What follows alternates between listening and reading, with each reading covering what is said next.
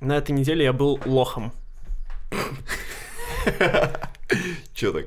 А, во-первых, я выкладывал в Инстаграм сторис.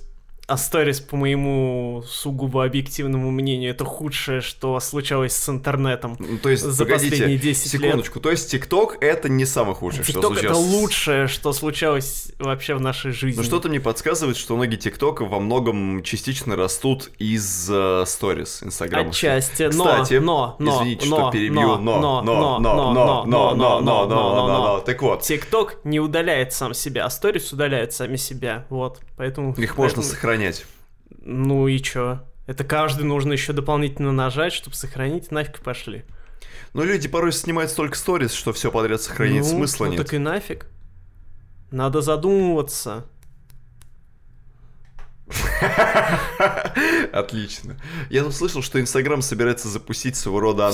Он Все- уже запустил Все запускают аналог. аналоги ТикТока. Да. Как Но только все в он свое время недоступен у нас в России, аналоги Stories, так и сейчас все запускают аналоги ТикТока. включая ВКонтакте. Вот вы Да. смотрите клипы ВКонтакте вот эти? Какие? Stories, в смысле? Ну, к- нет, не сторис, а вот то, что... Аналог ТикТока? Да. Я даже не знаю, я даже не видел ни разу. Он там есть.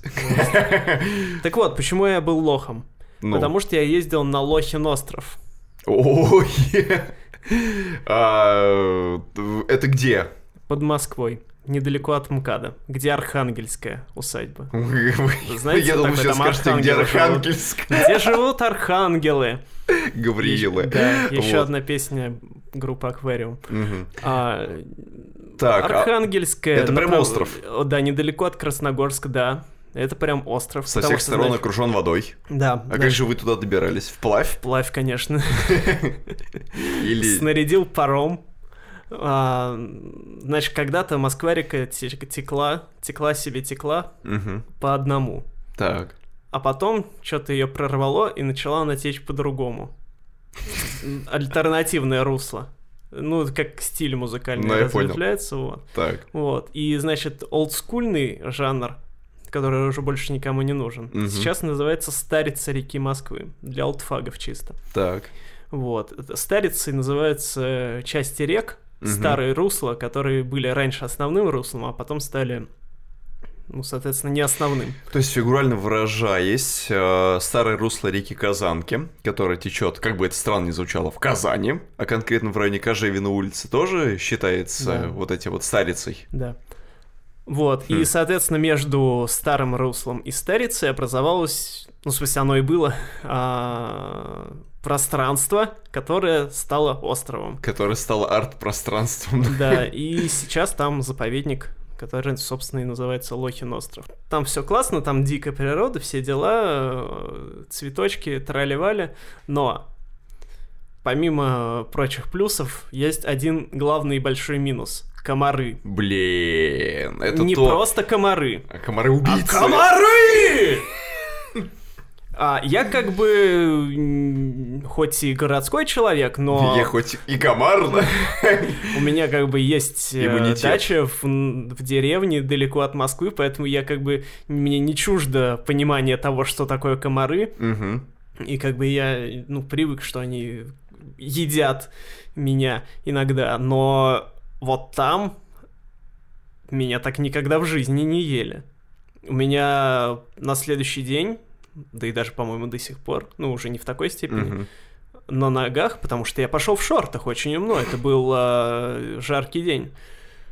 У меня прям волдыри образовались. На мои ноги страшно смотреть, как будто у меня ожоги были, я не знаю. Хорошо, что наш подкаст вещает нас примерно по пояс. Да. Потому что Антон Юрьевич на второй половине тела состоит сейчас из волдырей, фактически.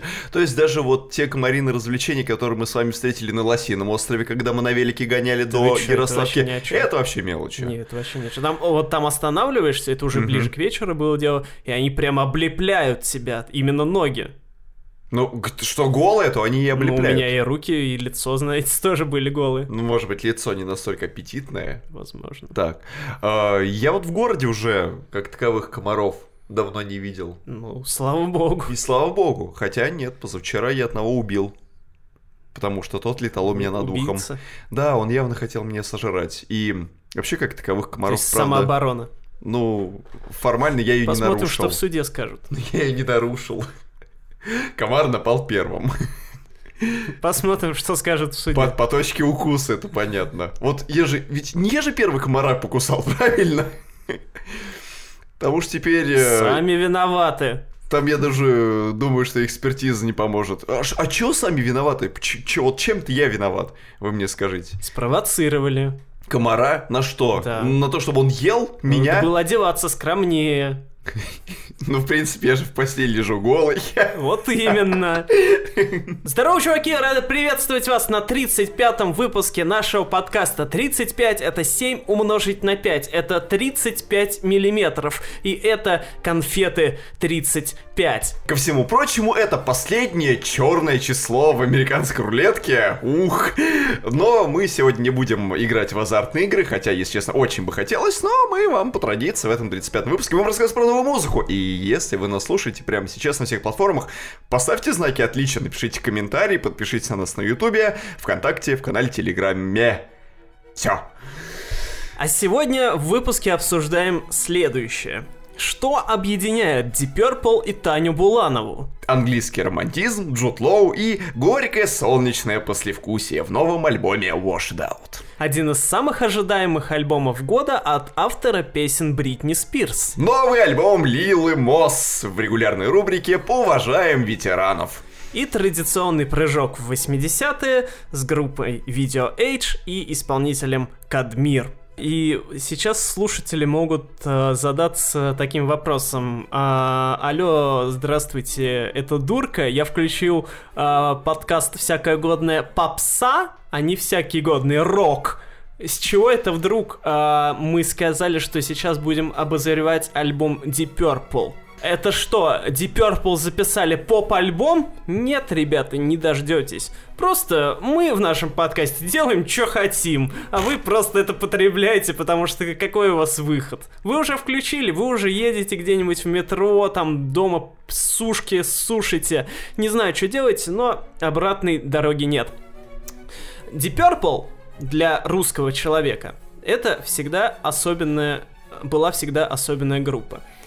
А Deep Purple это люди, которые взрастили не одно, можно даже сказать, поколение а, меломанов. А, то есть, как минимум, а, поколение наших отцов и матерей в, юные годы впитывали тлетворное влияние Запада. Мгм. А, во многом, прежде всего, именно а, с музыкой Блэкмора, Лорда, Пейса, Гиллана и Гловера. И некоторых других персонажей. А, и Deep Purple с годами, уже после распада Советского Союза, стали во всех смыслах а, русской народной группой, потому что они практически каждый год к нам приезжают. А, приезжают не только как большинство исполнителей в Москву, в Ленинград, это и так все знают. Они по всем городам и весям шпалят. Шпарят Елец, Сарапул, Вятка, Хабаровск, Барнаул. Барнаул, они везде. Потому что в музыке Deep Purple заключена какая-то великая русская душа. Вообще у нас, э, у России такая глубокая культурная связь с э, Великобританией, потому что же не зря ходят э, конспирологические теории о том, что Россия это криптоколония Англии. Вот, поэтому и тут вот тоже, в этом тоже это проявляется, что одной из самых всенародно любимых рок-групп стали именно Deep Purple. И 21 альбом сией группы ни в коем случае нельзя пропускать, потому что, я повторюсь, Deep Purple внесли основополагающие вообще, а, точнее, основополагающие повлияли на взращивание современных музыкальных вкусов. А, и я не наблюдаю в обществе достаточной дискуссии Относительно, относительно творчества Deep пластинки. Purple вообще в целом. Ну, относительно творчества еще как-то более-менее, а вот Мгм. относительно этой пластинки не то чтобы молчание, конечно, но достаточного уважения, впрочем, как и с большинством, в принципе, ветеранов эм, в последнее время, я не наблюдаю, и поэтому я считаю своим долгом даже в поп-подкасте обозреть этот рок-альбом, потому что слишком он уж э, важен. Понятное дело, конечно, почему такой дискуссии нет. Естественно, группа уже далеко не в расцвете э, своих сил, и 21 альбом это уже не шутки, кому-то уже просто лень следить. Э, кто-то слишком молодой, кто-то считает, что это говно мамонта застарелое, и все такое. Но мы ветеранов уважаем, как всегда, поэтому мы будем относиться к этому объективно. Точнее, наоборот, максимально субъективно. Ну да. А э, для меня Deep Purple тоже очень важная группа, э, потому что, ну вот, как я там в каких-то подкастах говорил о том, что там Тейлор Свифт на меня какое-то базовое влияние, а ну, в смысле, она одна из тех музыкантов, которые на меня базовое влияние оказали. Так вот, Deep Purple тоже одни из э, тех музыкантов, которые оказали такое влияние. А, в частности, первое, наверное, что меня поразило, это был альбом Made in Japan живой. А, точнее, даже не просто альбом, а часть этого альбома, потому что это была какая-то пиратская кассета. А, и там было записано только что-то 5, что ли, или 4 песни с этого концертника. Мгм. И вот я до этого что-то мне Deep Purple вообще никак не, не, в- не, не вштыривали, Мгм. а, потому что когда я слышал тамошний орган, на котором Джон Лорд играл, мне почему-то, я не знаю почему, оказалось, что это синтезаторная гитара такая. А, И я думал, типа, фу, ну тогда я типа был ро- рок-снобом, И вы такой, типа, у, Говнарем, да. электроника, да, да, да, типа, фу, да, да, да, да, да, типа, вот ваш Блэкмор на электронной гитаре играет, что с говно вообще. Вот. А потом, когда я уже Made in Japan послушал, всё нормально проникся. Ну, то есть, четыре песни, этого кажется, что мало, а они там растягивали там Мгм. ну, на 10 минут все. Каждую, поэтому нормально было. А, Вот, и, ну, в дальнейшем там я подробно все изучал, вот, и, в общем, конечно, они на мой вкус, а, в общем и целом, сильно повлияли. А, Интересно, трансформация, точнее, не трансформация, а изменение восприятия Deep Purple с годами. Э, Не в том плане, что их стали воспринимать как э, старье, а раньше всегда всю жизнь э, самая популярная песня какой была? Smoke on the Water, Ну да. конечно, да? Вот, но в последнее время э, наблюдается такой сдвиг, последние лет, не знаю, 10, может быть, Мгм. что очень стала популярна песня «Хаш». Это, наверное, в связи с последним альбомом Тейлор Свифт, наверное. Да, и в связи с популяризацией хаш-браунов. Вот, и э, тут смешно просто, что песня Хаш была записана самым первым составом Deep Purple, который вообще просуществовал там сколько? А, пару лет, по-моему, и э, всего два альбома выпустил, и э, как бы это не золотой состав, и даже не серебряный, а вообще такой, про который мало кто вспоминает, но при этом сегодня, э, наверное, ну, в России, наверное, конечно, все равно по Smoke the Water больше знают, а вот в мире, мне кажется, уже могут больше по Хаш знать. Ну, в частности, из последнего, где использовали Тарантино в «Однажды в Америке», по-моему, использовал Мгм. эту песню. И вот в кино просто очень часто я стал замечать, что эту песню используют. Это вот довольно интересная вообще примета времени такая. Так вот, что, собственно, с альбомом? 21 альбом группы Deep Purple называется «Вуш!» С восклицательным знаком. То есть это как хаш, только... Да, да, да, да, типа того. А, записан он, естественно, уже далеко не золотым составом, но тем не И менее. даже не серебряным. Да. Но э, на самом деле этот состав на сегодняшний день самый долгоживущий. А, ну, из классиков, в смысле, из, э, Сторожилов. из старожилов, да, там Ян Гиллан, э, Роджер Гловер и Ян Пейс, то есть вокалист, басист и ударник. А, а на клавишах играет Дон Эйри, тоже очень уважаемый человек, который на многих классических рок-альбомах играл вообще. а, в- не, в смысле, не в Deep Purple, а вообще Мгм. в 70-е и 80-е он на многих альбомах отметился. А на гитаре Стив Морс, он же Стив Компот, а, который с середины 90-х, по-моему, в Deep Purple играет. Вот. И да, несмотря на то, что состав-то не является классическим и золотым и так далее, но самый стабильный и дольше все существует. И Стив Морс уже играет, э, насколько я помню, дольше, чем даже Блэкмор играл э, в Deep Purple. Хотя, ну, Блэкмор, понятное дело, вклад mm-hmm. куда больше внес. Вот, и последний альбом Deep Purple как раз э, после того, как э, Блэкмор окончательно ушел, и после того, как и Лорд, Джон Лорд, э, клавишник э, оригинального состава, почти, ну, постепенно все меньше и меньше стал участвовать, а потом и умер, к сожалению. А, конечно, вот все 2000-е и 2010-е Deep Purple продолжали выпускать альбомы, но они были, конечно, ну... До классики, понятное дело, они не дотягивали. И не дотягивали они и до альбомов 80-х, когда Reunion был. А, классического состава МК-2. Да, у Deep Purple состав называется МК. Mortal М... Kombat? Ну да, да, да, МК-1, МК-2, МК-3 и так далее. Но, тем не менее, были э, среди этих, скажем так, средненьких работ э, и выдающиеся. Например, мне очень даже понравился альбом Bananas, который, по-моему, 2005 года. А, конечно, понятно, что он, это не, не те Deep Purple, но тут вот нужно просто немножко ожидания снижать и, естественно, не ждать там, что они новый Machine Head или Fireball запишут, или In Rock. А, нужно ждать, что они запишут бананы. Вот это нормально. Я поэтому вот от, как раз от нового альбома Вуш и ожидал хотя бы уровня бананов. Потому что бананы был ну, классный такой э, батя рок с э, олдскульный, конечно, с, с современным звучанием. То есть это не то, что такая вот... Ну, с начала 2000-х стали же появляться всякие группы, которые а, копируют звучание 70-х, угу. и в частности, сами косят под э, Deep Purple тех же.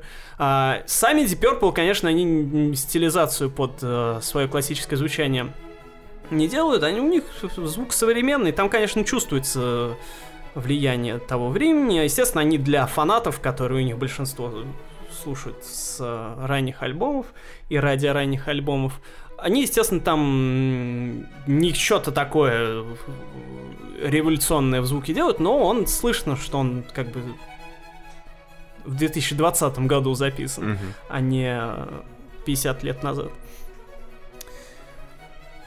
И в этом плане Вуш это такой стабильный, хороший, нормальный э, Deep Purple в его современном виде.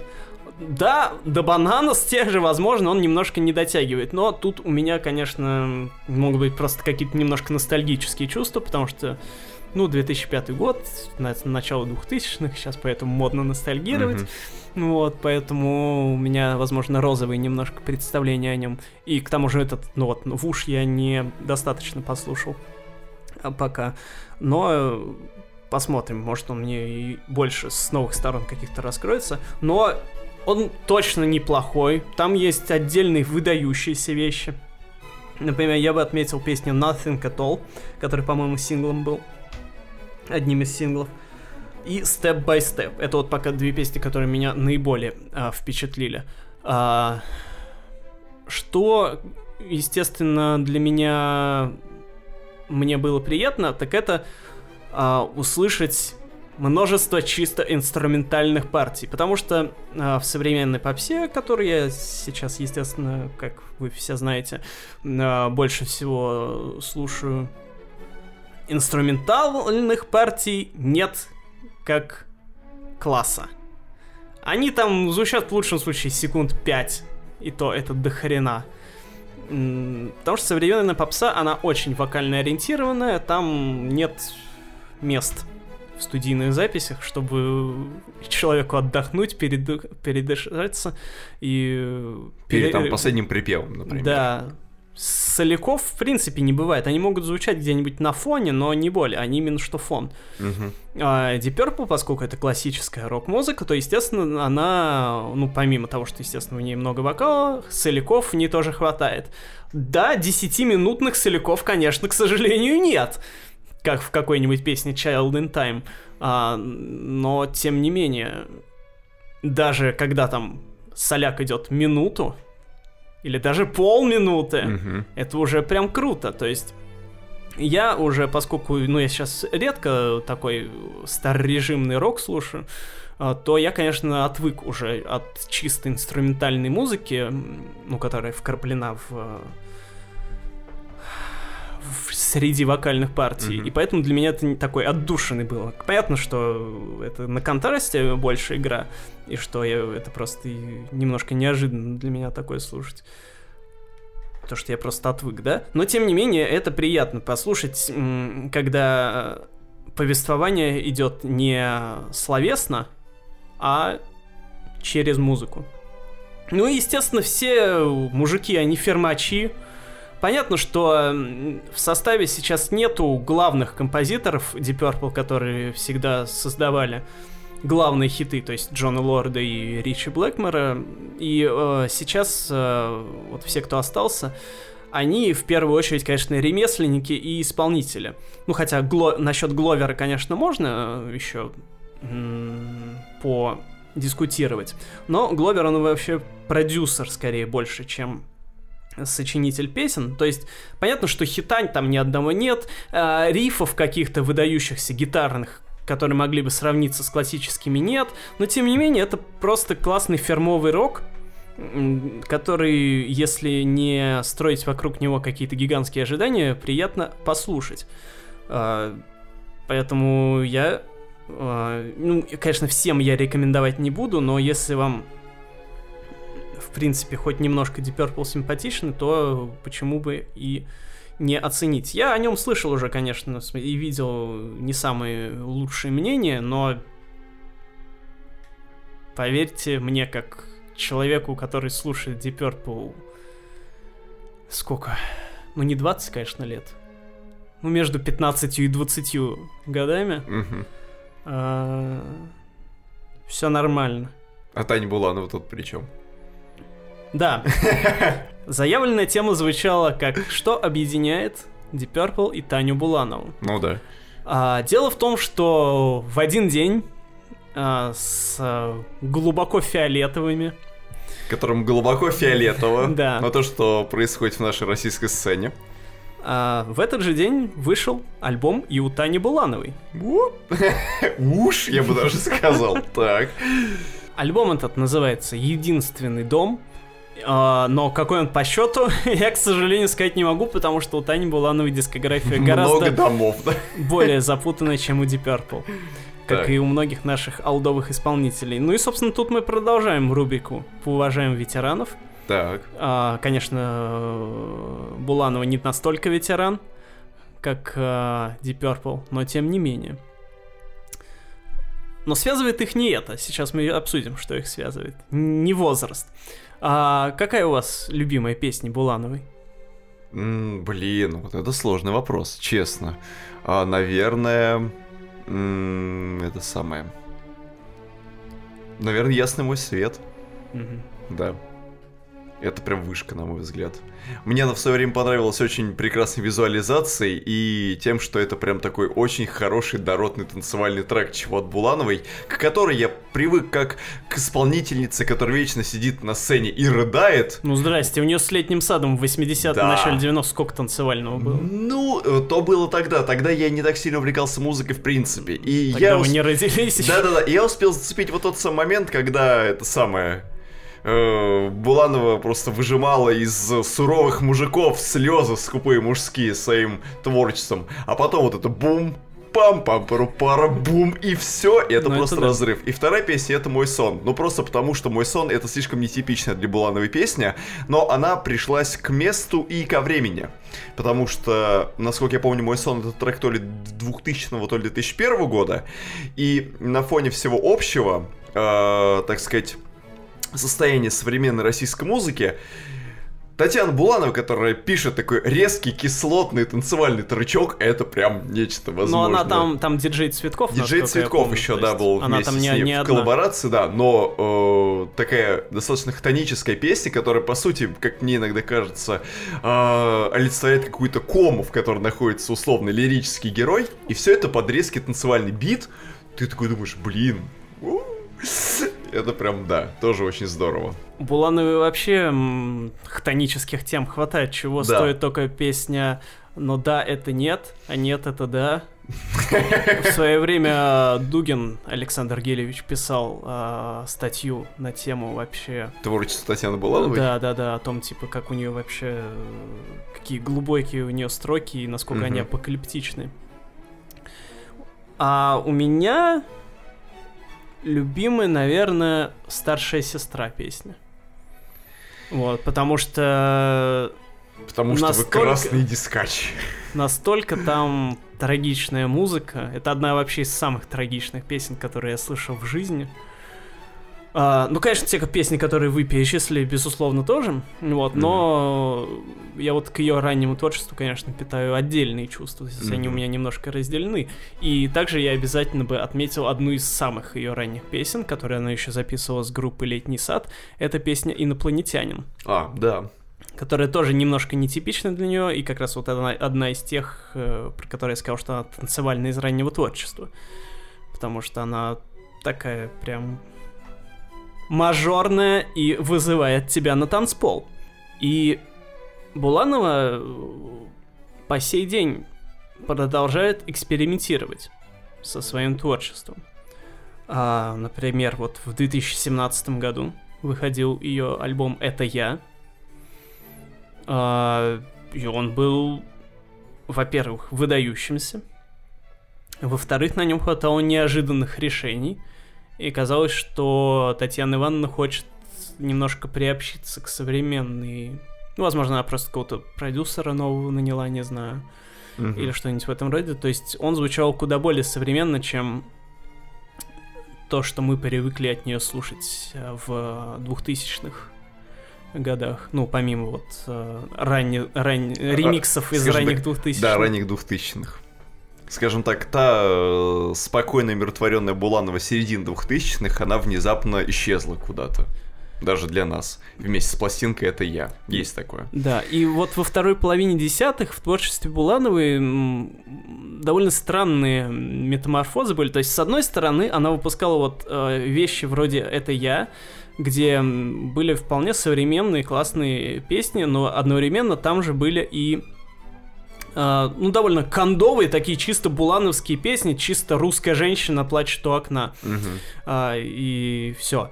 то есть, и в этом, Ну- наверное, и заключается смысл альбома «Это я», то есть в смысле, что он- она одновременно и экспериментальщица, и традиционное творчество свое она тоже не хочет забывать.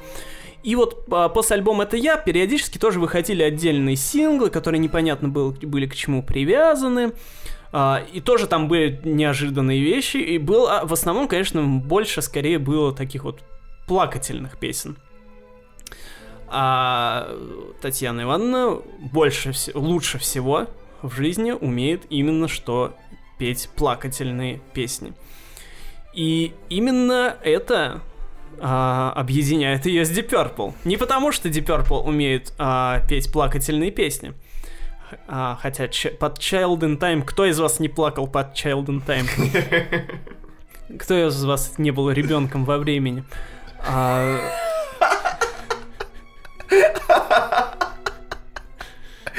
Это было хорошо.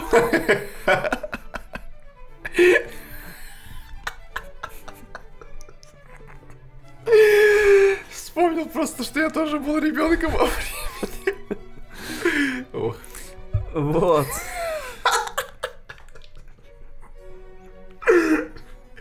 Ух, все. Плакательные мотивы, которые есть и были в творчестве Булановой, это непременная часть русской песенной культуры. Потому что вы, вы послушаете русские народные песни, если это не какие-нибудь карнавальные, ой, карнавальные, господи, плясовые, э, хороводные, да, то, скорее всего, это будет что-нибудь грустное, как баба сидит на скамейке и э, плачет по своему убитому на войне мужу. Что-нибудь такое, скорее всего, э, будет.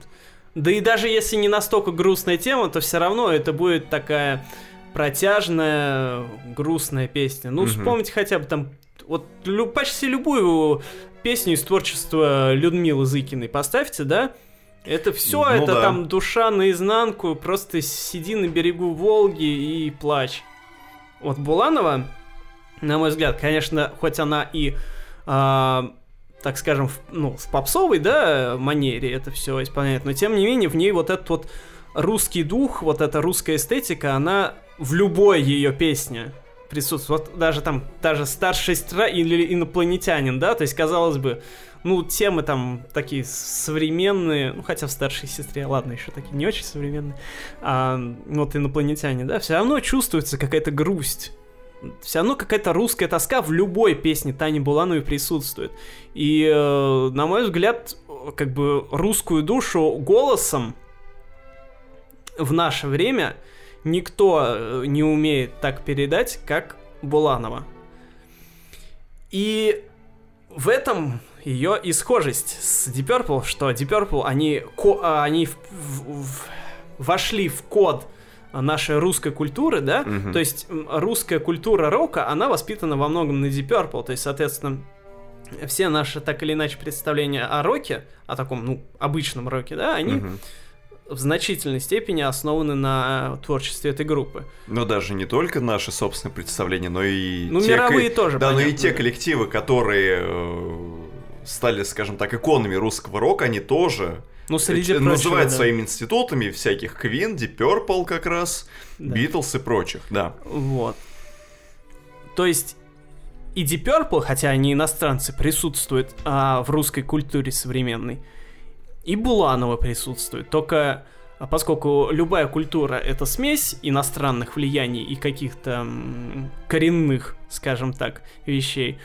Поэтому вот Deep Purple и Буланова, они как бы образуют а, вместе современную русскую культуру только с, немножко с разных сторон. Ну, естественно, есть еще много другого, но Мгм. тем не менее, это вот а, одни из краеугольных камней они означают собой. Мгм.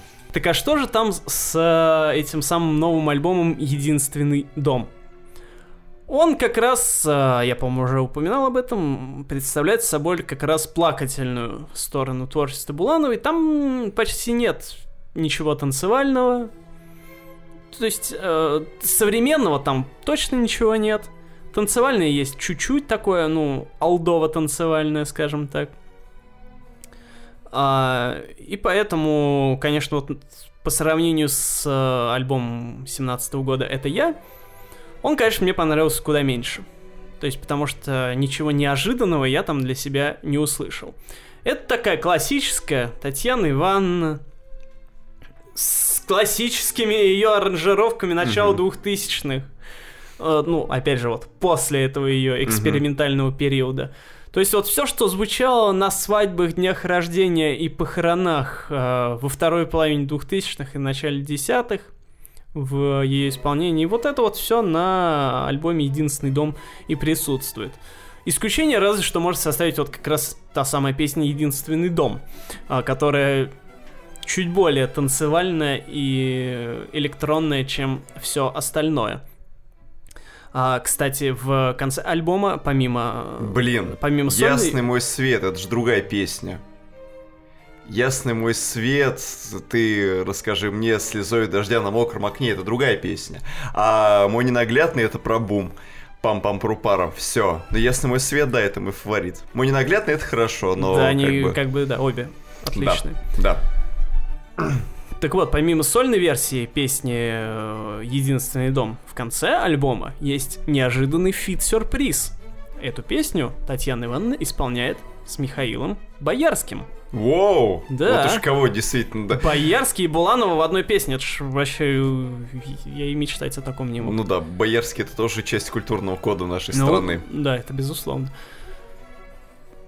И, конечно, если вот так вот поставить э, этот новый альбом какому-нибудь среднестатистическому нашему слушателю на фоне какой-нибудь Дуалипы. Тейлор Свифт, или какой-нибудь там даже, не знаю, Биберекс. Биберексы, м, то, естественно, скорее всего, он будет плеваться.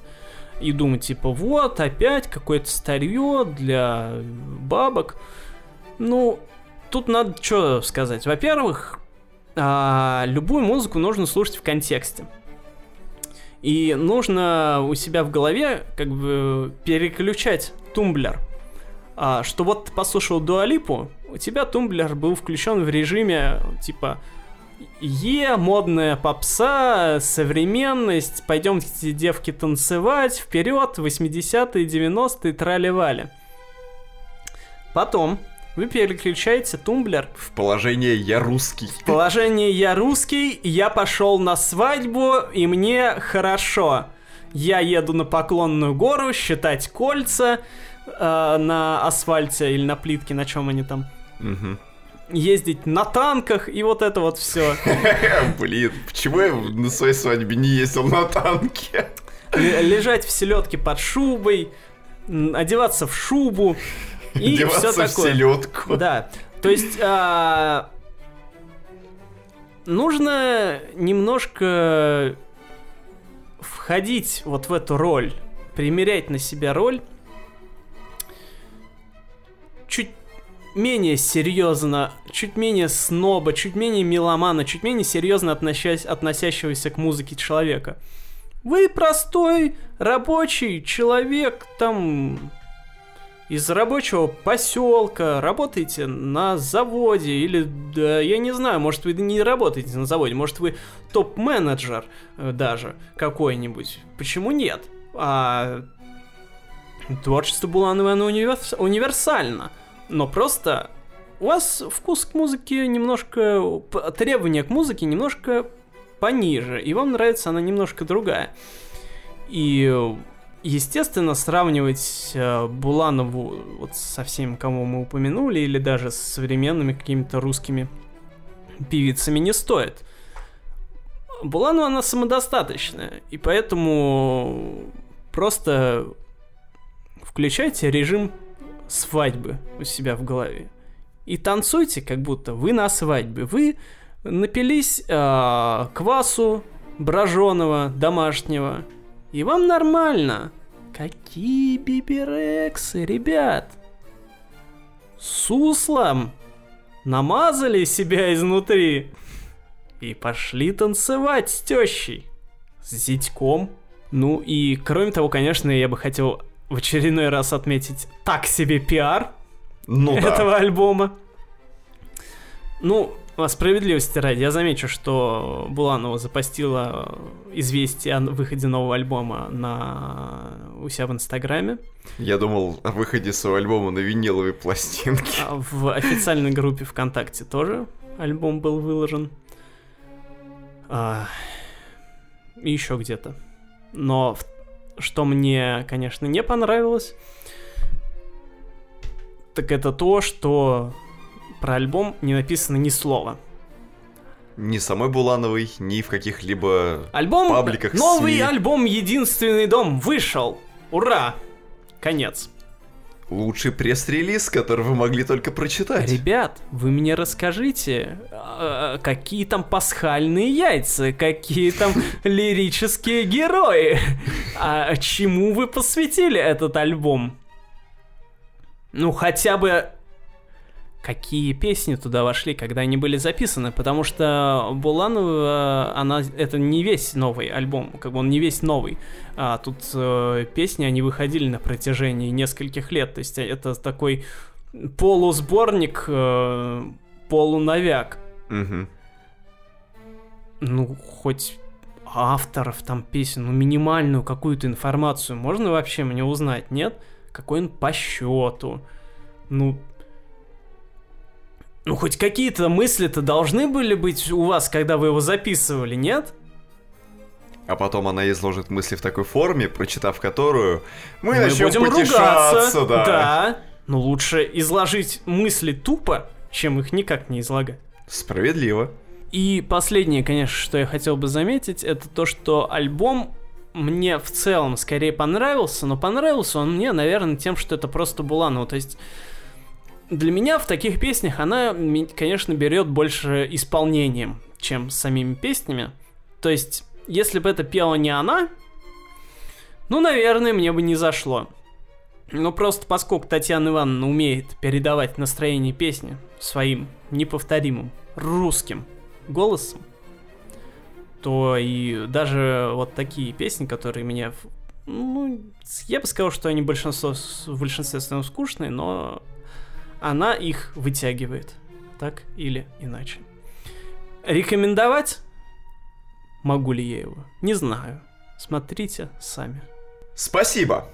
Пожалуйста. Именно с этого я хотел начать разговор о свежей пластинке Эрнеста Грина, который более известен миру как Washed Out. Большое ему спасибо за то, что ровно после того, как я закрыл всю его дискографию на виниловых пластинках, он заставляет меня покупать новую виниловую пластинку, а для того, чтобы ее купить, надо дождаться, когда она поступит в более-менее приемлемый магазин, где я смогу урвать ее по нормальному ценнику. Расскажите это мне и моим миллионам копиям фольклора. Да, да, вашим миллионам копий теперь уже фольклора, потому что их у вас готовят сколько? Три, насколько я помню. Ну, пока три, а потом еще четвертая. Вот. А пластинка его ждал с э, альбомом Purple Noon, а именно так называется его новая студийная работа, вышедшая 7 августа. Она будет поставляться на пластинках пурпурного цвета, на пластинках прозрачного цвета. И, по-моему, насколько мне известно, это будут отличия для разных регионов. Вот. И, по-моему, на классическом черном виниле. Может быть, на каком-нибудь уже я его приобрету. Может быть, я сделаю это так же быстро, как это было с его предыдущими пластинками. Может быть, я также подожду и чего-то там потерплю, как это было с пластинкой Мистер Мэллоу, предыдущей, которой я... Ну, не то чтобы я ее недолюбливал, но, скажем так, сначала мне не особенно понравилось вхождение Эрнеста в петлю. Да, в петлю, скажем так, в магазинный музыкальный жанр. Давайте назовем его Mall Wave. Вот. Ашан Вейв. Ашан Вейв, да, такой, под который просто хочется чилить там из одной галереи в другую, из Зары в Славу, выбирать из Славы чеб... Выбирать доктор... чебуреки между говядиной да, и э, эти, картош... бараниной. картошкой да, да, да, с да, грибами. Да-да-да, потом оттуда вышел, купил себе в Мистер Сумкин, Мистера Сумку. вот, и потом уже устало пошел в киноху, посмотрел какой-нибудь фильм, точнее начал смотреть и заснул в результате. И вот на фоне всего этого звучит музыка примерно так, которая была на альбоме Мистер Мэллоу. Окей. Краткая историческая справка о том, кто такой Эрнест Грин. Эрнест Грин — это американский музыкант, который когда-то учился на библиотекаре, а потом его переклинило, и он не смог найти особо работу по специальности и начал заниматься музыкой. А, Есть же жанр музыки, библиотечная музыка. Ну, в принципе, да, но библиотечная музыка, она, по-моему, отсылает к тому, что я привык называть саундтреками. Ну, допустим. Да. А, свою первую полноформатную работу, ну, если можно так назвать, High Times, он записал фактически сидя у себя в спальне. И вместе с такими музыкантами, как Чес Бандик, который более известен как Торо и Муа, и вместе с коллективом Small Black, стал одним из патриархов новоиспеченного жанра, который получил название Chill Wave.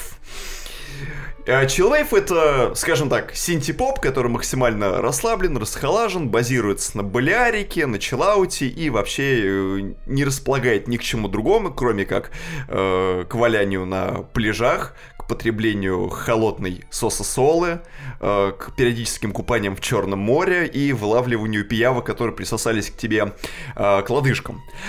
Вот, и, э, значит, носит он вот это знамя Челвейва до сих пор, в течение уже 10 с лишним лет.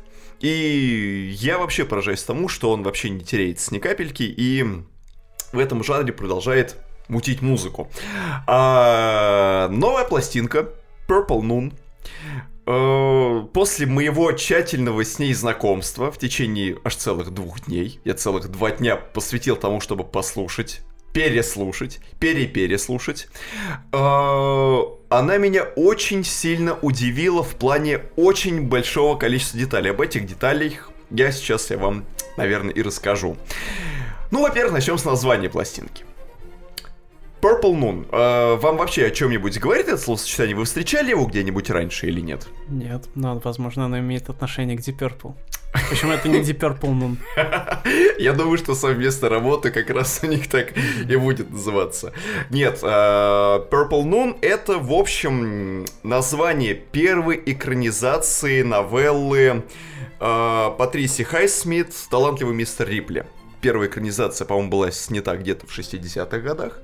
А, сама по себе картина Эрнесту очень нравится, и та, что выходила э, тогда в 60-х, и та, что выходила в 99-м году, где играли Мэтт Деймон и Джуд Лоу как раз.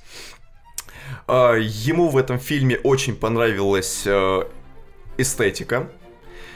А, эстетика, во-первых, времени, которая передавалась на тот момент, это как раз 60-е, и эстетика такого расслабленного Рима. Ну, не Рима, Италии. Там, я, я не помню, в, в каком именно городе происходило действие. Вот.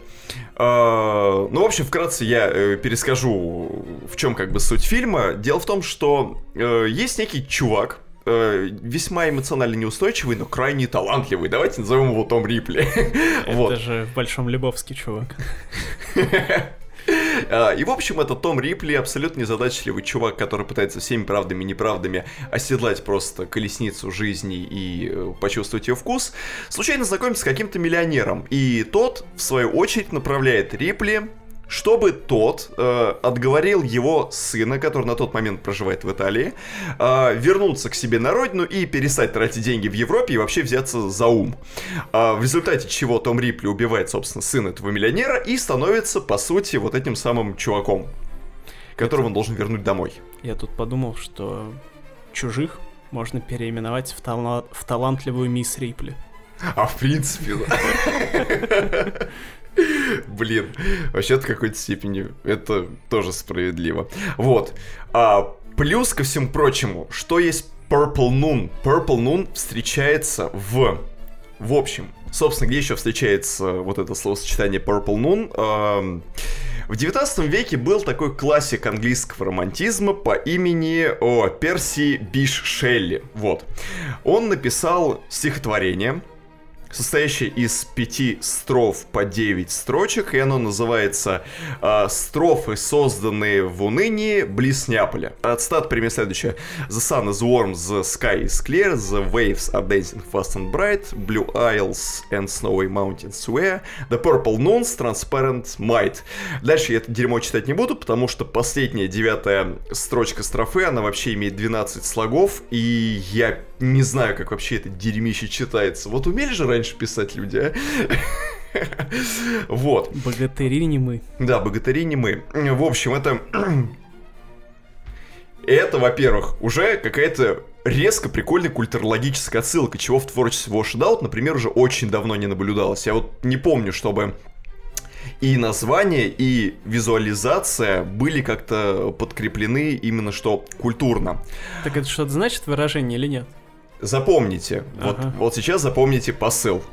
Вот. А, да, запомните, э, что происходило в мистере Рипли, и запомните вот это вот английского романтика, про которого я сейчас сказал. А, затем визуальная часть. Парень в этот раз постарался над визуальной э, концепцией пластинки. Дело в том, что он очень сильно вдохновляется э, классическими, ну, во-первых, классической одеждой 50-х, 60-х, а конкретно э, классической линейкой винтажной одежды Armani. А, плюс у него был плакат какого-то фотографа, я сейчас уже точно не вспомню его имя, он был женат на этой самой, на Синди Кроуфорд. 80-х. И, в общем, ему настолько понравилась эта фотография, что она висела у него в студии, он тоже этим очень сильно вдохновлялся. А, плюс э, очень красивый э, фон, закат на обложке альбома, и это место, очень многие узнали, это в Греции. Это место называется Санторини. А Санторини, как известно, это один из вкуснейших лимонадов в Макдональдс, который недавно появился в меню. Никакого, в принципе, значения это э, в концепции альбома не имеет, э, но просто от себя еще добавлю то, что, ну, э, по словам самого Эрнеста, Санторини это место, где он видел один из самых красивейших закатов в своей жизни. А так как человек, он, в принципе, подразумевает наличие каких-то закатов и расслабленности, то, да, будем считать, что это тоже в копилку отсылочек кладется. А, ну и, собственно говоря, давайте уже переходить к музыке. А то чем мы, собственно, все тут отсылки, не отсылки, это все, конечно, здорово, но нас волнует, что конкретно в звучании этого альбома. Альбом состоит о 10 треках, Открывает пластинку композиция Too Late, которая уже успела э, по-своему набить меня скомин, но является примером такого классического chill wave-синтепоп звучания. Обзор на этот сингл мы делали в одном из э, выпусков предыдущих. Потом я забил на предыдущий сингл, потому что мне уже просто не терпелось послушать, какова же будет пластинка в итоге целиком. Не слишком ли поздно она звучит? Нет, она звучит вот как никогда вовремя. Вот сейчас, когда э, у нас наблюдается весьма теплые дни, ведь начало августа в принципе задалось. Ну, нормально. Да, вы даже успели вот смотаться на Лохин остров. Когда у вас еще появилась такая возможность, как не в августе? И вот Челик под это дело в августе решил сделать музыку, которая должна сопровождать нас так сказать, э, в поездках на остров мечты. Вот. А, затем идет расслабленная композиция Face Up, которая была частью сингловой серии канала Adult Swim. И мы, кстати, делали обзор тоже на эту песню в пилотном выпуске, который в итоге не вышел. Сколько лет назад-то он? Да, это было порядка двух лет назад уже. Ага, да. То есть он как Буланова собирает. Да, да, да, да, да, да, да. Долго. Ну да, это первая песня, э, над которой он работал после выхода альбома Мистер Меллоу, но вот что-то он решил ее в итоге включить в альбом. А в общем-то, что добру пропадать, песня, правда, восхитительная. А, затем идет э, очень хорошая тоже композиция, которая вышла синглом Time to Walk Away, э, которая помимо того, что звучит как такой классический Chillwave, плюс она имеет в основе своей такие карибские музыкальные мотивы. Они не ярко выражены, но они ощущаются. И это та самая композиция, на которую Washed Out делали ставку в плане того, чтобы показать людям, как сложно бывает одновременно и экспериментировать в звучании, и в то же самое время делать музыку, которая, ну, должна быть узнаваемой. То есть, ну, чтобы было понятно, что это Эрнест сыграл. Хотя, если честно, даже если бы не было Карибщины, я бы все равно эту песню полюбил. И вообще, что он парится? На протяжении всей карьеры Эрнеста он в звучании постоянно что-то искал. Он скакал э, от лоу-файного звучания на дебютном альбоме High Times. Потом э, перешел в такое несколько осмысленное lo-fi звучание, если можно так сказать, уже на Life of Leisure, потом он сделал вылизанный, э, концептуально хорошо выверенный With and Without, потом был Паракосм, который базировался и визуально, и по звуку на эстетике 70-х, это был норм, а потом был Мистер Меллоу, который вообще звучал как музыка из супермаркета, и он как бы всегда экспериментировал, ему было норм. Че, вот сейчас он э, зациклил на этом внимание и сказал, что ну вот, я хочу показать. Ну, чувак, ты до этого экспериментировал, было все нормально. Ты можешь продолжать экспериментировать и делать все, что угодно с этой музыкой, у тебя будет всегда все хорошо получаться. А, затем там идет тоже офигенный второй мой фаворит после Too Late э, с этой пластинки композиция Paralyzed, которая наравне с фейсапом, по-моему, является второй композицией в дискографии Washed Out, где он использует запиченный вокал на бэке. Он раньше э, пич никогда не использовал вообще. А тут он взял и это сделал. И плюс по ритмике и вот с использованием вот этого печевого вокала на э, быках, мне показалось, что он воссоздал какое-то своего рода облачное R&B. Давайте назовем... Есть же клауд рэп, давайте назовем это клауд R&B, жанр которого никогда не было. Может быть, это закрепится и будет потом использоваться в ходу, почему бы и нет. А, но самое интересное даже не в этой части. Э, в середине пластинки э, с альбомом начинает происходить нечто удивительное. Композиция Game of Chance это тоже первая в истории Washed Out акустическая гитарная баллада. Mm-hmm. Эта песня особо нравится самому Эрнесту, но я вот, откровенно говоря, вообще ее не выкупил. Может быть, наверное, потому что у меня предубеждение о том, что баллада все-таки должна как-то особо цеплять. Потому что написать балладу может каждый. Написать хорошую балладу это э, могут едва-едва-едва просто единичные случаи. Это написано в кодексе нашего канала. Да. Что в каждом выпуске мы должны проговаривать одни и те же вещи. Это одна из них. Да. А, и После этого темп пластинки и вот общая ее заряженность несколько замедляется. Есть Leave You Behind и есть uh, Don't Go, который, в общем-то, весьма слишком расслабленный и этого не совсем ожидается после весьма ударной э, первой пятилетки, если можно так сказать, после первых пяти треков. А, так тоже длиться вечно не может. И все это перетекает в композицию Хонд. Ну, э, сначала там еще идет трек Хайт, а потом все это завершается композицией Хонд. И композиция Хонд это вещь, о которой мне нужно особо поговорить и особо уделить внимание. Дело в том... Рубрика «Хантология». Хантология, да. Дело в том, что Эрнест Грин, скажем так, с момента первой своей осознанной полноформатной работы, это, ну, на мой взгляд, это пластинка Within and Without, последней песне уделяет особое внимание. Скажем так, давайте назовем это... Э, так, Эрнест Грин является э, пос, э, преследователем институции последней песни. Во!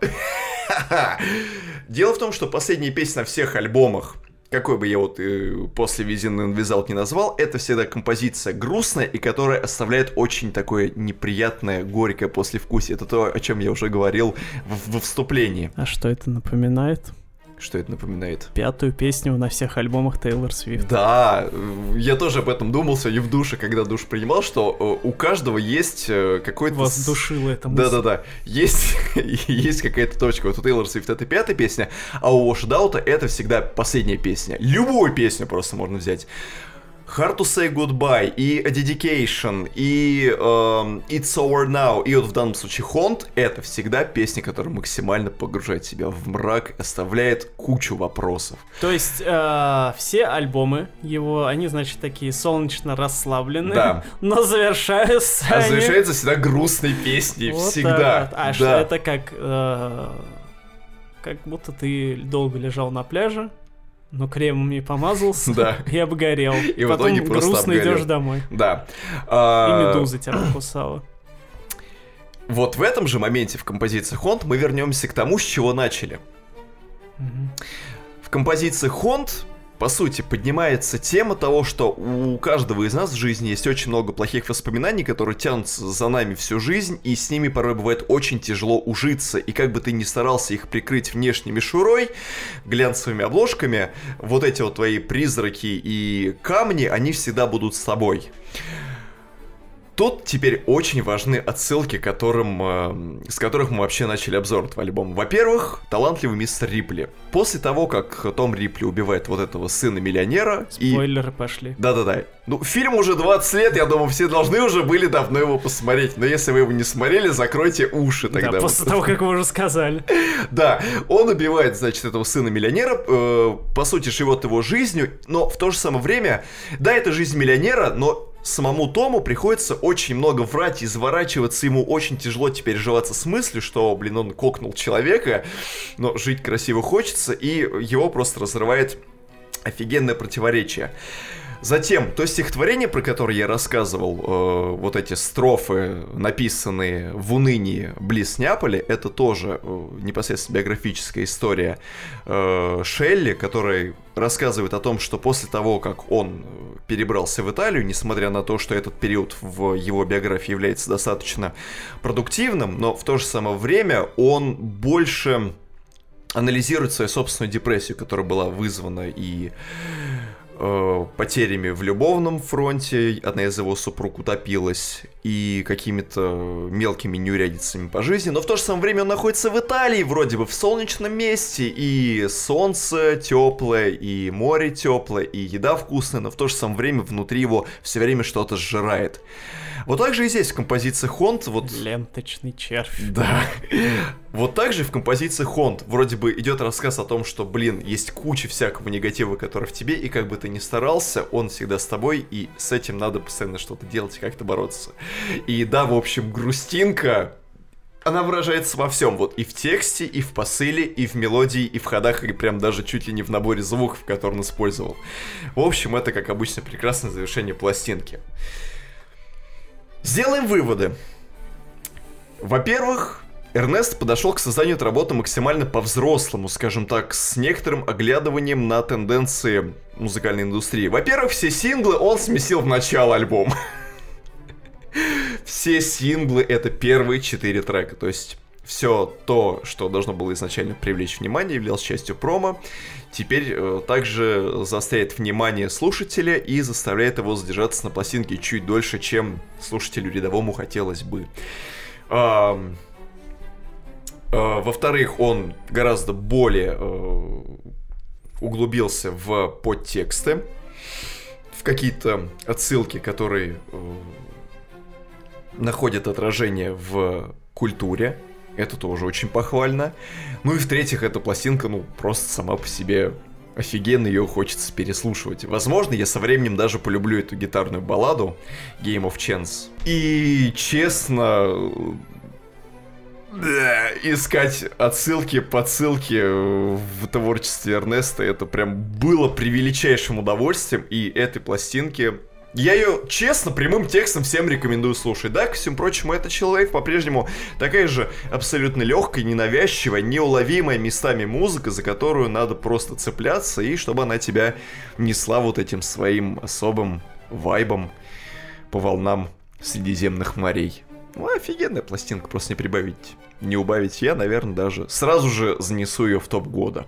Да. У меня недавно случилось счастье. Че, счастье.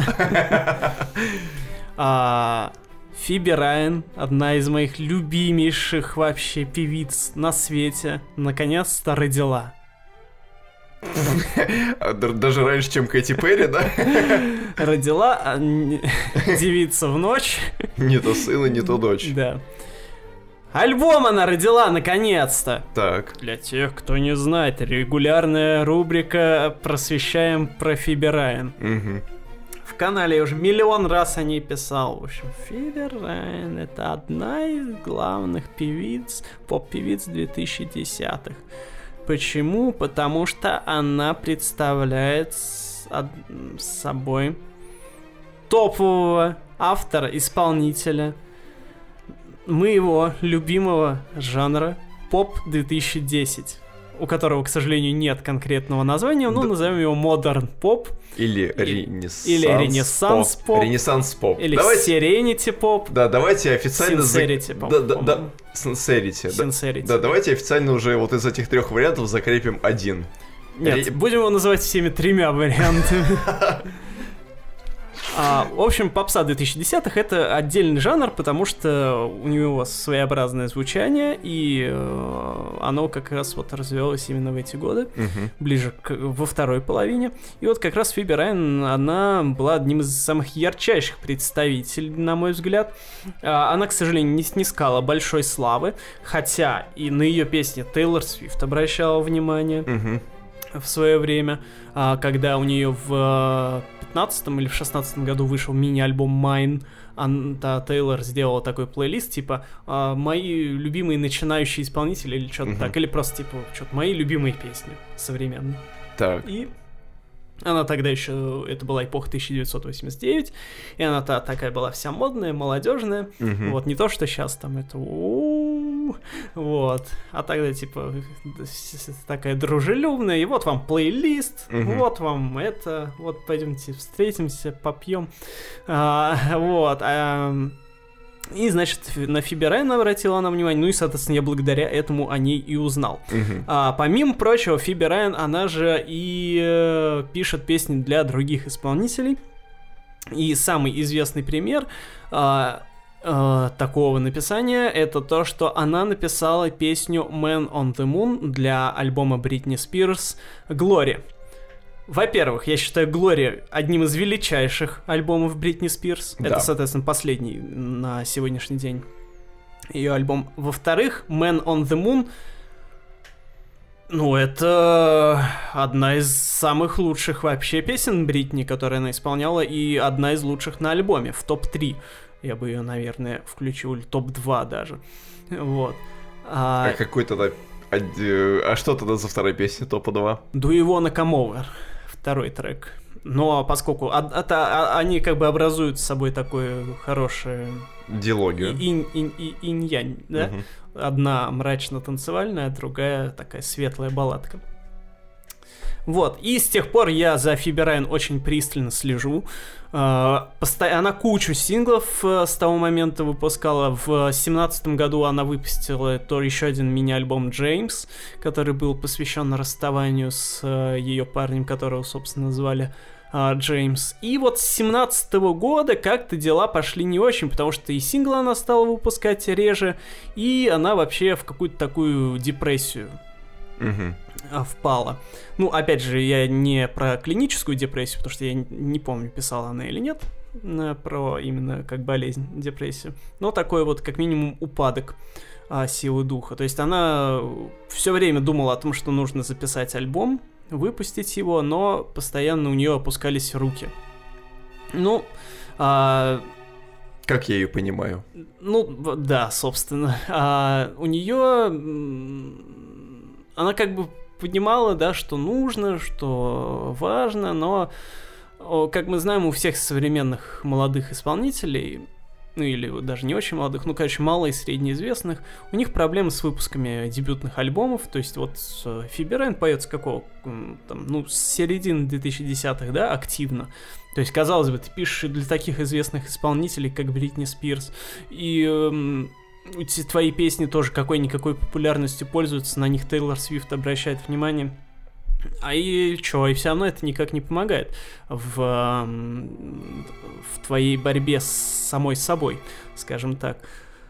А, но, к счастью, а, Фиби нашла в себе силы а, закончить а, пластинку. Синглы она начала выпускать то ли в 19 то ли в 18 году, которые в итоге вошли на нее. Ну, в общем, постепенно, постепенно. Это не то, что вот такая масштабная промо-компания, как у знаменитых артистов, когда там за три месяца до альбома начинают выходить ровехонько синглы, и так боевито они выходят. Нет, она долго их выпускала, но более-менее стабильно, и вот, наконец-то, выпустила. Естественно, она там супер рада, этому всему все ее там поддерживают, тролливали, но, к сожалению, снова опять какого-то полноценного э, фидбэка от, э, от слушателей-то может и есть, но вот как-то от критики, от индустрии, ну, скорее нет, чем есть. То есть она все еще не может вы... Ну, хита у нее нет, не может она выбиться в люди, так сказать. Но хотя бы такой средний успех это хорошо, и закрыть такой гештальт это важно. А что с собой музыкально представляет этот альбом? Как раз классический модерн поп, а, ренессанс поп 2010-х. Sincerity поп. Да. А, со всеми его прибабахами. То есть вот этот вот а, типичный типичная попса с некоторым влиянием скандинавской волны, да, так mm-hmm. скажем, с э, звуками, которые чуть-чуть вдохли, вдохновлены э, 80-ми, и с его, конечно, э, обязательной энергией, но без, э, конечно же, чистой стилизации под какой-либо э, жанр прошлого. А, класс, полно классных танцевальных вещей. Все очень супер мелодично. Есть замечательные баллады, как, например, песня «Ринг», э, которая для меня стала вообще фаворитом, наверное, альбома. У меня редко баллады становятся фаворитами в альбомах, но тут вот, наверное, это все-таки я ее больше всего выделю. Это вообще одна из лучших песен в творчестве Фиби.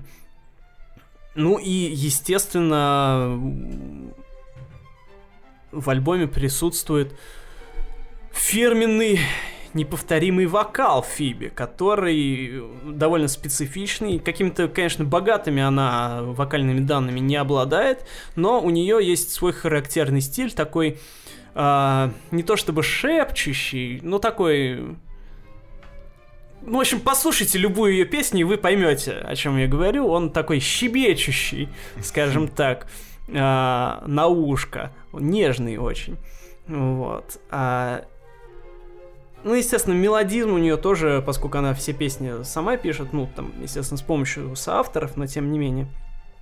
Фирменный мелодизм у нее тоже присутствует, мелодии здесь они очень такие вот тонкие и душевные они запоминаемые. И, ну, конечно, хитов, как я уже сказал, тут не так много. То есть вот тот же Ринг, а, хитов в смысле крутых прям песен, а не в том mm-hmm. смысле, что популярных.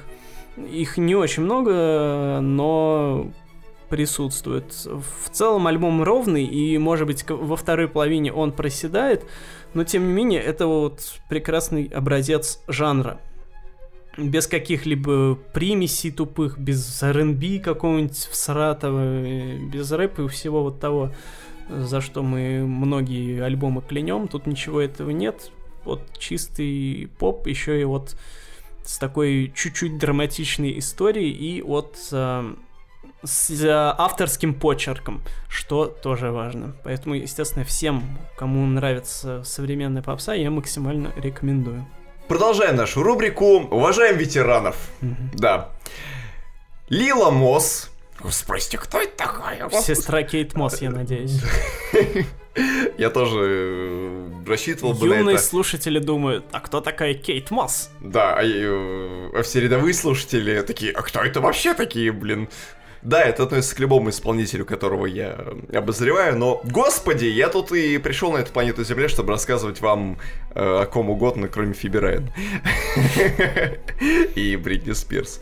А, Лила Мосс была вокалисткой такой британской, кондовой инди-рок группы ветеринарской под названием The Duke Spirit, которая уже на сцене примерно лет 15-20 сыскала своего рода славу в инди-кругах, скажем так, такого более андеграундного круга.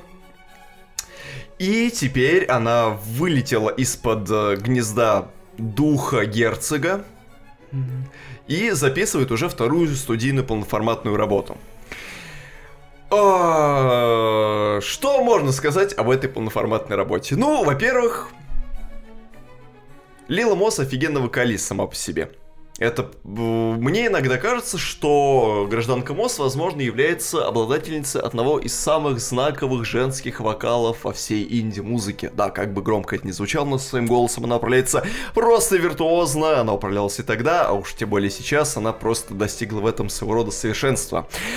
И... Как альбом называется? А, э, Who the Power? То есть кто здесь власть, да? Да. А я еще захожу на Яндекс Музыку, смотрю, жанр, альтернатива написано. То есть вы вообще подрывным, подрывной какой-то деятельностью занимаетесь. Я подрываюсь. а, я подрываюсь. Подрываетесь. Я занимаюсь подрывной деятельностью. У вас Deep Purple были в самом начале выпуска. Это не подрыв устоев, Это не разрыв скрепов. Deep Purple это провластная группа, ее Дмитрий Анатольевич слушает. Разве он не Лед Зеппелин слушает? Нет. Ну, вообще-то он все слушает, но Deep Purple у него любимая группа. Да, я подрываю устой и привез вам немножечко альтернативного рока. Ну, вообще-то сейчас по линии альтернативного рока кто только не ходит. Поппи в альтернативу прет, Рин своям в альтернативу прет. Ну, Хоть какую-нибудь альтернативу бы предоставили всему этому. я вам сегодня уже предоставил одну альтернативу, но как бы давайте предложим еще альтернативу в качестве альтернативы. Да? Хорошо. Вот. А, во-вторых, ну, во- во-первых, да, ее вокал, как обычно, офигенен и заставит пройтись по вашим предплечьям примерно пару-тройку отрядов мурашек. Это вообще гарантированно. А во-вторых? Во-вторых, эта пластинка уже не такая личная, как обычно бывает с пластинками э, сольными исполнительниц. Я запишу самую личную работу. Так было с дебютной пластинкой Лила Мосс, которая вышла пару лет назад. И теперь... э, Она общественная эта работа, новая. Теперь, да, это Правильно, общественные работы ее. Да, и теперь она поет, в За общем-то, что? Вот за подрыв власти, наверное, да? Альтернативно она захотела. Да, а тем временем все поп-войска э, отправляют э, В водометы, да, которые будут разгонять манифестантов, которые недовольны результатами выборов. Вот представьте, подкаст мы записываем в день выборов в Беларуси. А, ну вообще А вдруг да. он выйдет, а там уже все. Все уже. Надо было раньше, да. Надо было раньше голосовать. Ух, да. Вот. И э, теперь, да, эта пластинка общественная. И, кстати, вот мы с вами затронули тему выборов в этом самом, в м, Беларуси. Есть сама композиция под названием Watching the Wolf. Вот, я хотел тоже. Да. Потому что это же... Это про волков песня. Безумно можно быть первым. Плюс это Смотря на волка. Да, плюс это, знаете, своего рода такая интерпретация э, архетипа волков. Вообще, волк в североамериканской фольклористике э, величина фольклор. достаточно значимая. А уж в русской. А уж в русской так подавно. Вот, и там есть волки-мудрецы, волки-хранители. Волки-мудрецы. Это известный архетип. Да, говорится, жизнь такова, какова и больше не какова. Ауф. Вот. Кто не падал, тот не вставал. Да. Зато не пешком. Вот. И, э, да, как раз композиция Watching the Wolf это как раз песня про некоторых волков, которые объединяются для того, чтобы свергнуть политического хама, деятеля, который развалил всю страну. Слушайте, Практически ну, возможно, это это последний выпуск. Нашего подкаста. Да. Ну, поэтому мы сегодня продлим его на два часа, Ну, как хорошо. раз хронометража, чтобы люди получили максимальное удовлетворение от этой пластинки, да. Ну, кроме того, там есть немножечко э, песен не столько личных, а сколько обращенных к людям, как э, там от- открывашка пластинки, который просто говорит, ну, блин. И э, что ей открывать? да, Бутылки? купи баночки с энергетиками. Вот. Ну, короче посыл такой, что купи себе патефон и где-то под него потанцуй, в общем, где-то так. Вот. Еще есть песня Always Sliding, которая рассказывает про то, что мир постоянно меняется, и что мы не должны оставаться как бы э, такими камнями и бубуками. Слайдами. Да, и мы вообще должны тоже постоянно находиться в поиске себя, поиске смыслов, и вообще как бы э, мы должны быть обтекаемыми и гибкими. В общем, да. Ну, в общем, короче, говоря, пластинка не про нее сама, а про общество, это прикольно. А, ну там еще есть песня про экологию, конечно, про то, что вот, что, да, мы наносим ущерб экологии, но не столько мы наносим ущерб экологии, сколько наносим ущерб еще и самому себе, то есть как бы люди людям. People are people, собственно, да. В звучании этой пластинки, помимо традиционных канонических инди-рок приемов, э, присутствует большое количество жирнющих синтезаторов. И от того, как звучат эти синтезаторы, во многом зависят эмоциональные э, качели, американские горки всей пластинки. Потому что пластинка действительно начинается достаточно радужно и весело, а потом начинает скатываться в некое такое задумчиво грузное, мрачное, такое темно-темно-темно-серое настроение, которое потом опять-таки может выравниваться отдельными треками и вокальными партиями госпожи Мосс в более-менее благоприятное русло. А, по поводу жирка в синтезаторах, э, как рассказывала сама мисс Мосс, Мосс Мисс, вот, она рассказывала о том, Мисс что... Мосс, это как мисс Москва. Да, да, да. Э, Они вместе со своим партнером и продюсером, ими его тоже я сейчас, к сожалению, не вспомню, они провели очень много времени на домашней студии, работая с гитарами и с большим количеством винтажных синтезаторов. Но они не очень сильно хотели углубляться в э, изучение звуков, тембров, э, банков и прочей модуляции. Тембры банков. Да. тембры банок. Вот. Им э, хотелось, с одной стороны, максимально приложить э, звучание этих самых винтажных синтезаторов к альбому, но в то же самое время они не хотели очень сильно затягивать с исследованиями, дабы выпустить пластинку, которая будет максимально соответствовать духу времени, и чтобы максимально передать все то, что они думают о ситуации в мире right here, right now, грубо говоря. Вот, но даже этого все равно наслоения синтезаторов в альбоме более чем хватает. Да. В общем, ребят, хороший, калорийный инди-ракет с не менее просто э, углеводными, предельно просто быстро усваиваемыми, быстро усваиваемыми углеродистыми, углеводородистыми синтушечками с прекрасным женским вокалом, который тоже является просто чудесным дополнением ко всему этому звуку. В общем, пластинка прям вообще highly recommended by me. И вообще идите и слушайте, и нефиг вообще. Хотя нет, еще не идите слушайте, у нас еще есть альбом, про который мы сейчас вам расскажем. Вы же еще не устали нас слушать, я думаю. А, теперь ваша любимая рубрика «Назад в 80-е». Ура! Я чувствую себя как Скрудж Макдак, который прыгает в хранилище с Да. деньгами, только я падаю в хранилище с, с синтезаторами, с неоновыми лучами, с Делорианами и э, прочими райными гослингами. И в 80-е, в русские 80-е, мы отправляемся вместе с исполнителем по имени Кадмир. А, Такое традиционное русское имя. Да, ну полное имя его Артем Кадмир. А, Это, то есть фамилия настоящая, правда, Кадмир? Ну, вроде бы да. Я Прикол. точно не знаю, но вроде да.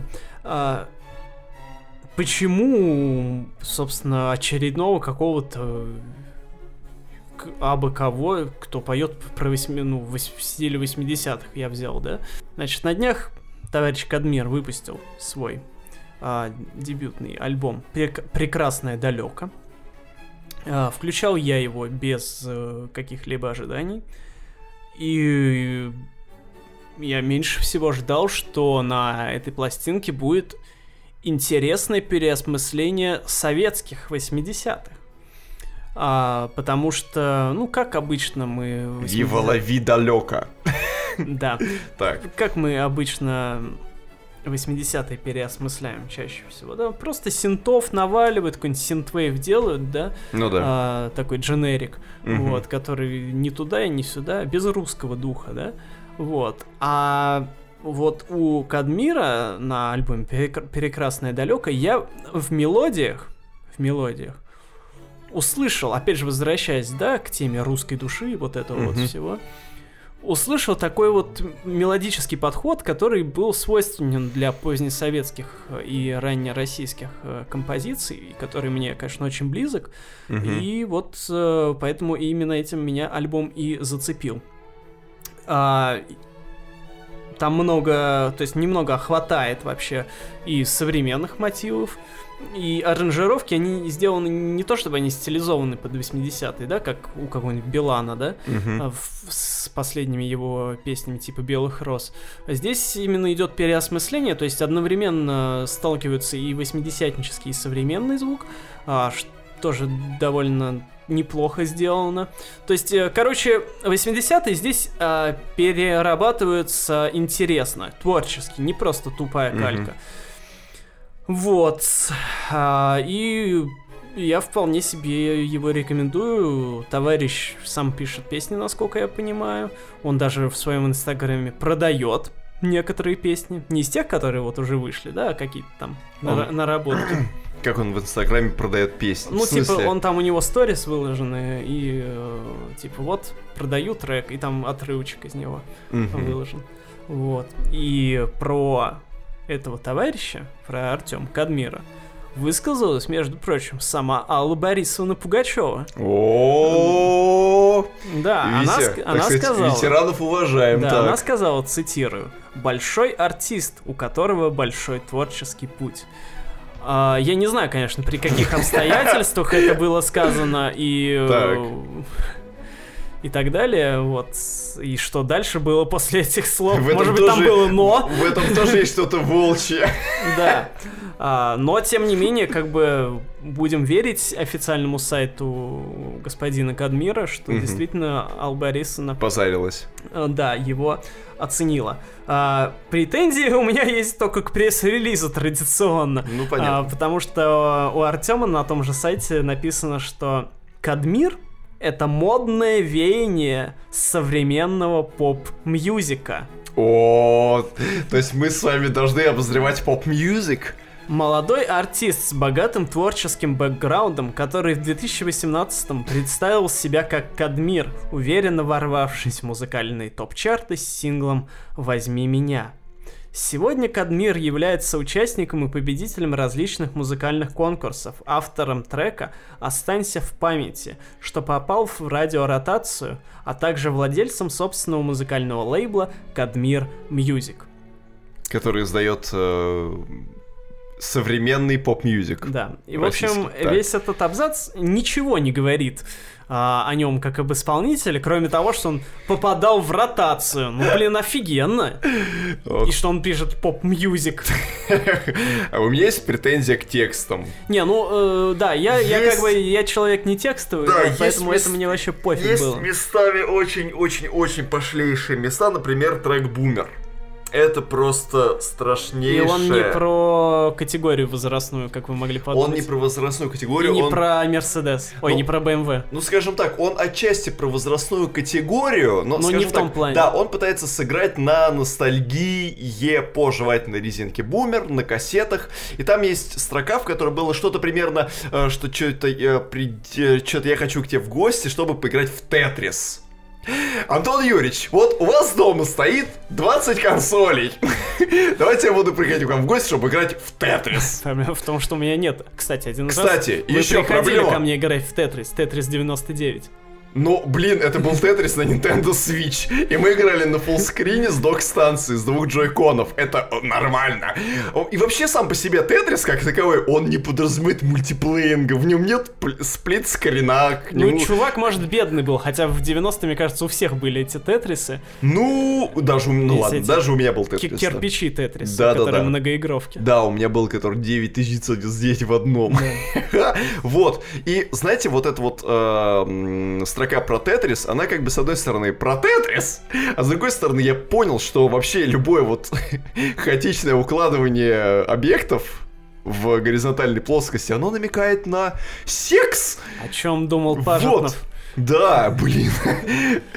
Может быть, Леша Пожитнов, он и не думал ни о чем таком плохом, а вот Эрич Кадмир взял все опошлил. Там э, вот эти все строки, что как бы надуем, пузырь что-то из вот бумера, я забыл у тебя свою кассету, пойдем поиграем в Тетрис. Это такая просто максимальная пошлейшая э, текстовая составляющая, которая обыгрывает вот а, 90-е. Блин, лучше бы он про Ельцина спел, не знаю, про расстрел Дом Советов, там, про захват Останкина. Может, надо между, между строк читать просто. Не знаю, блин, про MTV на худой конец. А, ну, просто реально, тексты очень слабые. По музыке, да, любопытно. По вокалу, ну, да, это э, такая традиционная визня, вот это вот, э, которую сейчас все привыкли делать в русском ответвлении ренессанс попа. вот. Но в целом, да, парень подает надежды, есть над чем работать, и если он не будет писать вот тексты, которые снова пытаются нас задеть за живое и ударить, так сказать, по... Вот когда, эти, когда это ностальгия по 90-м в текстах будет правильный, вот тогда я им скажу, да, чуваки, кто-то написал реально сильный текст. А так пока, ну, весьма такое. Но в, плане музыки это очень даже хорошо. Ну, в общем, я этот альбом просто рекомендую как интересный вариант переосмысления 80-х, именно отечественных 80-х да, ну, и да. ранних э, 90-х. Да, есть такое дело. Но из 80-х мы никуда нахрен не уходим. Остаемся там навсегда. Можно нам просто обозревать альбомы 80-х всегда.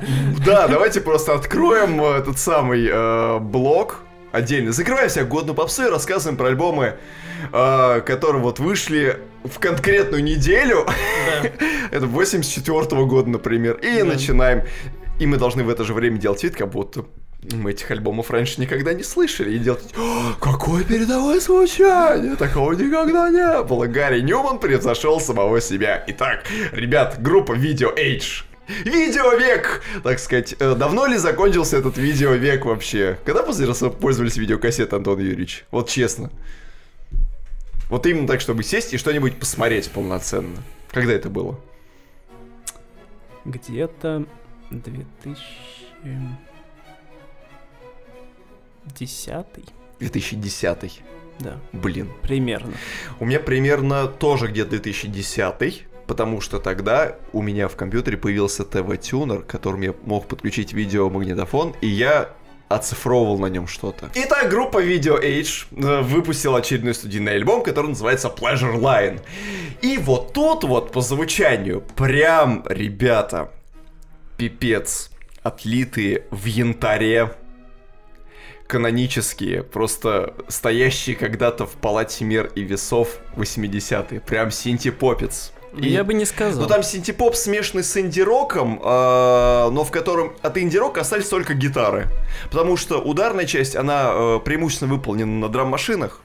Плюс там есть синты, и вот это все настолько лучезарно, приторно и сладенько, именно так, как, наверное, должно было бы быть в 84-85 году. Это идеальная музыка для того, чтобы э, в каком-нибудь, на каком-нибудь роллер-дроме кадрить девчат. Это прям вот вообще в аккурат именно такая музыка. Сколько раз вы в жизни на роллер-дроме кадрили девчат? 80-х. Вот. А по текстам тут уже гораздо интереснее. Хотя, знаете, в общем-то, открывал, э, открывашка Pleasure Line, она как раз рассказывает историю чувака, который вечно должен куда-то переезжать. О, господи, я не могу оставаться на одном месте. И он предлагает, главный герой предлагает своей женщине, э, не хочешь ли ты со мной вместе пройти этот путь, э, помотаться, короче, как жена декабрист, со мной на Сибирь, э, по каторгам и все прочее. Может быть, я даже со мной понравится, я буду очень счастлив, если будешь рядом со мной все это время. Но в то же, это вре... Но в то же самое время, с тем, как чувак сделал это предложение, э, там, в общем, дальнейшее движение пластинки может трактоваться по-разному. С одной стороны, чувак, значит, а, весь такой нетерпеливый, предлагает своей женщине сойтись вместе, преодолеть какой-то тяжелый жизненный путь. И, э, с одной стороны, э, дальнейшее течение пластинки и ее текстов можно трактовать как а, то, что парень очень сильно влюбляется чрезмерно, просто эта женщина проникает к нему в голову настолько, что он даже в какой-то момент начинает бояться этого, что он теряет уже самого себя, и что он начинает сомневаться вообще, зачем он затеял всю эту канитель. И потом все это э, заканчивается на треке э, Good to э, Be Back, и эта песня, по сути, как бы, с одной стороны, она рассказывает историю о том, что как здорово вернуться назад, в смысле, вернуться в свое обычное нормальное русло, похлопать себя по щекам и сказать, дурак влюбляться сейчас собирался, блин, так нормально себе жил. А, про это же, кстати, вторая песня в аккурат поет. А, композиция Maybe Just Once как раз рассказывает историю чувака, который э, говорит типа «Мое сердце камень, мое, мой пульс никогда не бьется выше определенного ритма, и я влюблял в своей жизни почти никогда, ну может только разве что однажды, а так в целом я детка, кремень вообще. Вот. А с другой стороны, вся вот эта линия от э, первой песни, от Pleasure Line, она тянется в сторону повествования о том, что они с девушкой решили совершить этот самый какой-то ураганистый путь, э, до хрена наломали дров, и потом вернулись домой, в то место, где, в общем, спокойствие, где все так же, как и было в момент знакомства, и, в общем, все вообще здорово.